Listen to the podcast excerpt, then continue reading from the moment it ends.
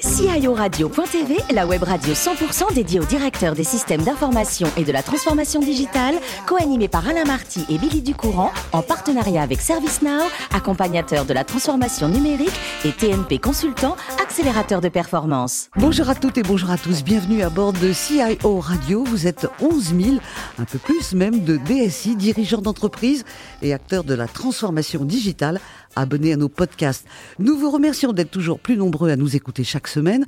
Et bien sûr, vous pouvez réagir sur nos réseaux sociaux et notre compte Twitter CIO Radio-du-bas TV. À mes côtés, pour co-animer cette émission, j'accueille Mehdi Kalel. Bonjour Mehdi. Bonjour. Vous êtes partenaire chez TNP Consultant et le temps qu'il soit devant son micro, j'accueille avec plaisir Gérard Okayem. Bonjour Gérard. Bonjour. Merci d'être avec nous. Vous êtes Sales Director de ServiceNow.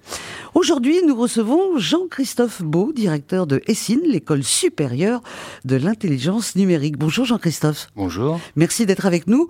Je pense qu'avec votre titre et votre école, on va avoir une conversation intelligente. On va démarrer avec votre parcours. Vous êtes né euh, en 1962. Dans quelle région? Dans l'ouest de la France, c'est mes euh, lieux de rencontre de mes parents, puisque comme je l'avais dit, euh, mon, mon, père est d'origine euh, créole, euh, entre Madagascar et La Réunion, et ma mère est finistérienne. Enfin, les deux étaient, malheureusement. Voilà, et ils se sont retrouvés, et vous êtes arrivé en 1962. Exactement. Au niveau de votre formation, maintenant qu'on sait où vous avez euh, pris naissance sur Terre, au niveau de votre formation, vous avez fait une école d'officier. Racontez-moi, pourquoi ce choix, une école d'officier? Ah, euh, eh bien, en fait... Euh je fais partie de, de, ces gens qui, euh, pour euh, prolonger leurs études, devaient euh, faire le service militaire et, si possible, en préparation militaire supérieure et ensuite les EOR. Et donc, euh, bah, j'ai dû faire une préparation militaire supérieure. Je l'ai faite à Couette-Quidan. C'était une rencontre. J'ai franchement, j'ai adoré. C'est vrai. Ouais, ouais. Et puis ensuite, euh, sur les conseils d'un commandant rue Saint-Dominique à Paris, euh, une fois que j'ai eu mon, mon DEA, que je devais rentrer en doctorat. L'université me disait tout de suite de, de faire le doctorat puisque j'avais une bourse et puis l'armée m'a dit non il faut, faut partir à l'armée tout de suite et au lieu de faire Couette-Quidan j'ai fait Saumur Ah. et j'étais chez les hussards et, comme le grand-père de mon grand-père, mais je ne le savais pas à ce moment-là. Et c'était, ce sont des bons souvenirs euh, de très grands souvenirs. Ouais, très grands souvenirs. On, on, peut dire que vous êtes, euh, vous aimez les études, vous, parce que après le doctorat en neurosciences, euh, vous avez d'ailleurs travaillé sur ce qu'on appelle le codage temporel de l'information. Oui. Vous faites un master en innovation, entrepreneur, entrepreneuriat, pardon, à l'ESCP Business School. Quelle était votre envie à l'époque avec tous ces diplômes?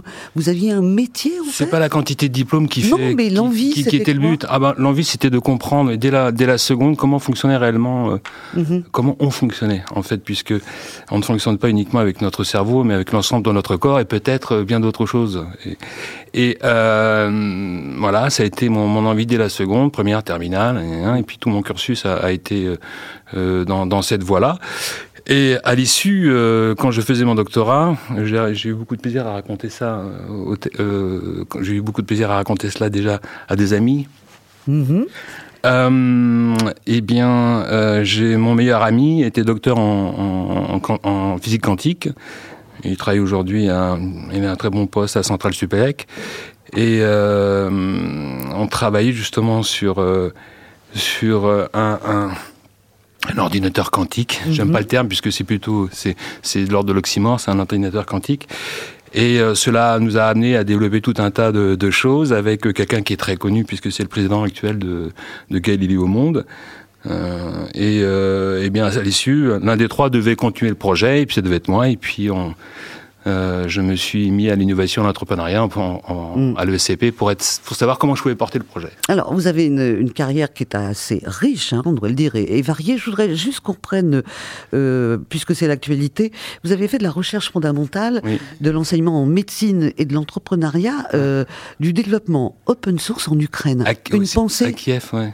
Une pensée pour... Ah oui, bien sûr, parce que je connais, je connais bien Kiev et j'ai mm -hmm. des amis qui sont là-bas. Et une pensée pour les Russes aussi, auxquels je suis très attaché, puisque voilà, c'est le monde slave est un monde extrêmement riche. Je ne sais plus qui est-ce qui disait le, le français subtil, le, le, slave est profond, Mm. et euh, je trouve assez, cela assez joli. Donc, euh, j'ai une pensée pour évidemment pour ce qui se passe là-bas et mm. alors on va arriver à aujourd'hui parce que vous êtes directeur de l'ESSIN, cette école des nouveaux métiers du numérique. C'est une école récente. À deux ans. Deux ans, à peine deux ans. Euh, si vous avez ouvert en plein euh, confinement, c'était ah, irréaliste. C'est pas moi qui ai oui, provoqué le confinement. Ah oui, c'est très très drôle et vous avez raison de, le soulever puisque on devait ouvrir au, mois de septembre et on s'est dit euh, on va attendre que ça se tasse et on a posé une date et je crois que c'était un mardi, et le confinement a été euh, déclaré le lundi. Bah voilà. Et donc, euh, en une heure ou deux, il a fallu décider de, tout faire en, distanciel. Et euh, ça s'est très bien passé puisque le groupe IGS a, réagi de manière mais immédiate. Quoi. Mhm. On va en savoir un petit peu plus sur votre cœur de métier et vos fonctions avec Gérard et Mehdi. Qui commence? Gérard? Mehdi? Allons-y. Le numérique, c'est un sujet très vaste. Aujourd'hui, ça s'accélère le digital. Il y a une pénurie sur le marché autour des compétences, surtout en France. Comment vous allez répondre à ça Ou contribuer à cette réponse? Alors, euh, ben déjà pour répondre, il faut il faut former et en France effectivement on a une euh, un, retard euh, dans la formation puisque la plupart des gens qui sont formés, on va dire à 75% sont sont des gens spécialisés, bac plus 2, bac plus 3, très peu, très très peu de formation experte et de toute manière le nombre est insuffisant. Euh, je ne veux pas me tromper parce que dans les chiffres, euh, on peut se tromper, mais vraiment c'est de l'ordre de 20 000, 30 000, 40 000 par an qui, nous manque. Donc on a un retard. Qui plus est, la formation n'est pas nécessairement celle, celle qu'il faudrait avoir en France. Pas assez d'écoles et des formations qui sont pas euh, en, comment dire en adéquation avec la réponse qu'il faudrait donner. La réponse est basse, aussi bien en termes de qualité qu'en termes de quantité. Et donc, euh, bah, c'est pour ça que j'avais participé à la création de, l'école précédente, que j'avais dirigée et développée pendant 17 ans, on va dire. Et euh, je voulais créer cette nouvelle école pour viser encore plus haut, avec un, un, un, cursus plus fort, plus grand, et qui permettait aux jeunes gens qui allaient suivre ce cursus, il y a 150 cours, de vraiment comprendre le numérique au sens large du terme, avec ses implications, pas uniquement l'aspect illusoire et l'aspect visible, et euh, le maîtriser, parce qu'on ne le maîtrise pas. C'est, ce qui se passe en Occident, c'est du suivissement. Voilà. Les gens sont très forts en science et en ça, et en fait, ils font que, que ce qui vient euh, de, des États-Unis, pour la, pour la plupart. Et euh, donc maîtriser et innover réellement, à la française. Aujourd'hui, l'innovation à la française passe par la French Tech. Est-ce que vous avez des partenariats Technologie française, vous voulez dire Les technologies françaises? Voilà, ça, ça, par exemple, ça, ça, ça mérite. French Touch, euh, ça m'énerve. Je vous le dis franco, hein, je ne comprends pas qu'on utilise des termes anglais euh, pour parler de la France. D'accord. Est-ce qu'aujourd'hui, vous avez euh, le souhait de mettre en place des partenariats avec ces, ces startups? Innovantes euh, pour euh, apporter euh, de l'expertise technologique bien numérique Je ne travaille qu'avec qu'avec des gens de ce milieu-là, puisque j'ai formé plus de plus de 1000 experts et la plupart des intervenants que j'ai sont des gens extrêmement pointus dans ces domaines-là. Et enfin dans tous les domaines, puisqu'il y, a, il y a vraiment, il y en a vraiment plein, que ce soit le, la réalité virtuelle, la réalité augmentée, euh, les API, l'intelligence artificielle, etc. Même ça aussi, aussi c'est un oxymore. L'intelligence ne peut pas être artificielle, euh, etc., etc. Bien sûr. Euh, comment dire Pour être à la pointe, il faut travailler avec les gens qui sont à la pointe, tout simplement. Et eux, je les connais. Ils font partie de mon réseau. Et aujourd'hui, je m'entends très bien avec eux. Hmm.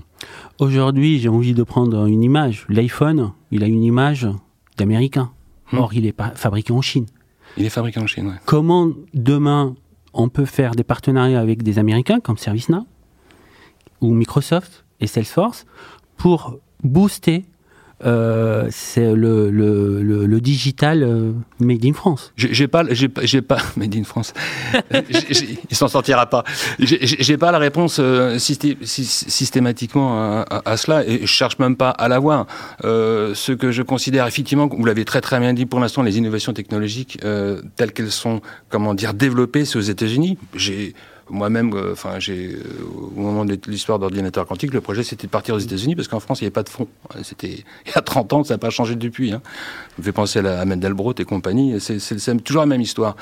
Et euh, là, beaucoup de, des, des jeunes gens que j'ai formés sont partis aux États-Unis sur la côte est ou sur, sur la côte ouest. Certains ont essayé de développer des entreprises en France. Ils le font, mais ils le font avec des fonds, pour beaucoup, avec des fonds américains étrangers. Voilà.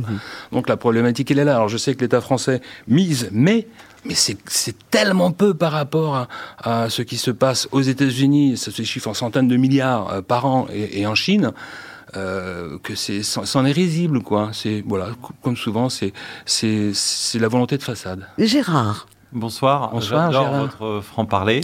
Euh, moi, j'aurais une question. Quels sont les parcours que vous recherchez pour votre école? Comment, euh, Quels sont les cursus qui peuvent euh, permettre, je dirais, d'enchaîner avec des formations spécialisées dans l'école que vous avez lancée Et ma deuxième question, c'est qu'est-ce que vous attendez des institutions publiques, de l'État, pour soutenir cette démarche-là? Oui. Alors, euh, merci euh, Gérard. Euh, alors les parcours, déjà c'est euh, c'est plus une une une comment dire une adéquation avec euh, avec euh, le, numérique non pas en tant que que, euh, que finalité, mais comprendre que on, on va dire il y, a deux, il, y a, il, y a, deux niveaux. Il y a le monde horizontal qui est le monde euh, comment dire euh, séculaire. Voilà. Aujourd'hui c'est le monde numérique. Et puis il y a le monde vertical qui est beaucoup plus intéressant. C'est le mystère humain. Moi je travaille sur les deux dimensions. Hein.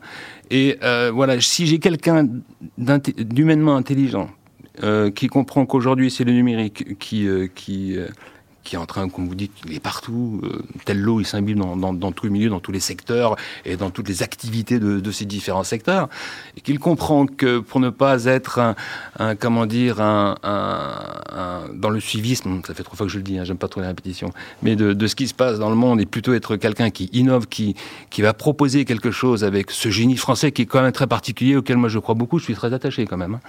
euh, eh bien, euh, qui a compris cela, bah, déjà, c'est bien. Euh, ensuite, évidemment, il faut qu'il ait des aptitudes à, à suivre le, le cursus, qui est pas simple, hein, vraiment, qui est, qui est même plutôt dur. Euh, et euh, après, c'est voilà, c'est plutôt une formation, on va dire, scientifique, mais je suis toujours attiré aussi par les gens qui ont une autre formation littéraire et qui peuvent, une formation plutôt littéraire, et qui, et qui peuvent évidemment faut voir avec les intervenants qu'on en a, tout de suite se dire waouh, c'est génial de, de faire du développement, de faire de l'UX design, de l'UX. Je parle pour les premières, deuxième année. Après, c'est, enfin, accroché au bout de deux, trois ou deux, trois semaines en première année, pff, ça roule jusqu'en jusqu'en cinquième année. Ça, je- ça, j'ai l'expérience de cela. C'est tellement passionnant. Merci Gérard. Mais il ne faut pas que ce soit sec. Ah, c'est tout. Oui, bah oui, parce que on a encore des questions. Bah, vous aurez fait quand même 15 minutes.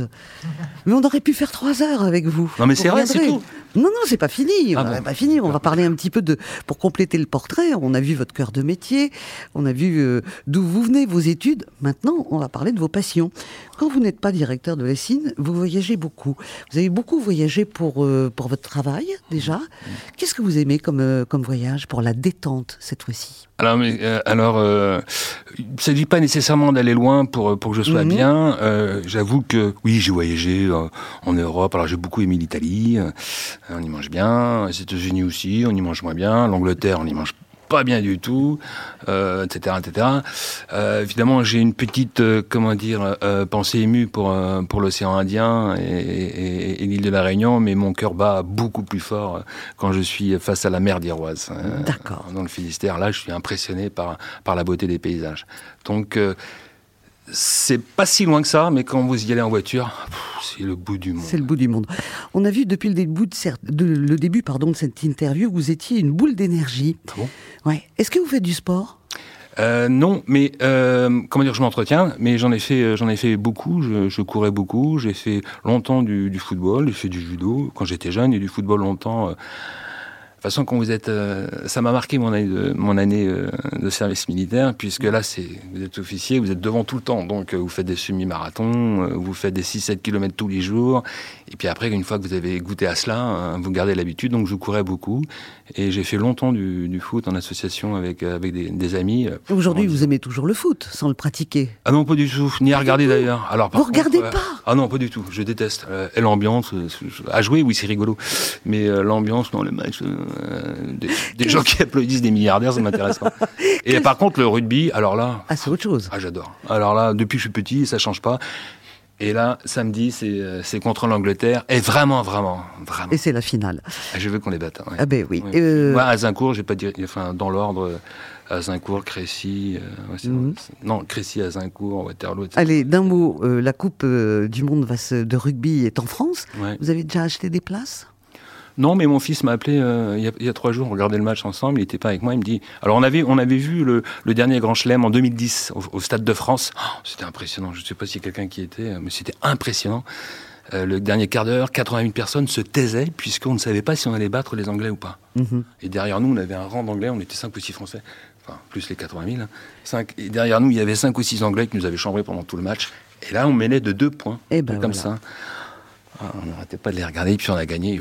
Voilà. Alors, euh, papa, tu penses qu'on pourrait retourner voir le match euh, Et si jamais on gagne contre les Anglais, ce qui est la victoire hein, euh, suprême de l'année, on gagnerait le tournoi et en plus le Grand Chelem. Et je lui dis, on l'a vécu une fois, deux, je tenterai pas. Mais les places sont à 300 ou 400 euros. Ouais, Je sais bien, mais il y a des packs. Alors peut-être que quelqu'un a des places ici. Non, non, mais il y a des packs qui se vendent pour plusieurs villes de France et c'est intéressant parce que le, le français aime le rugby.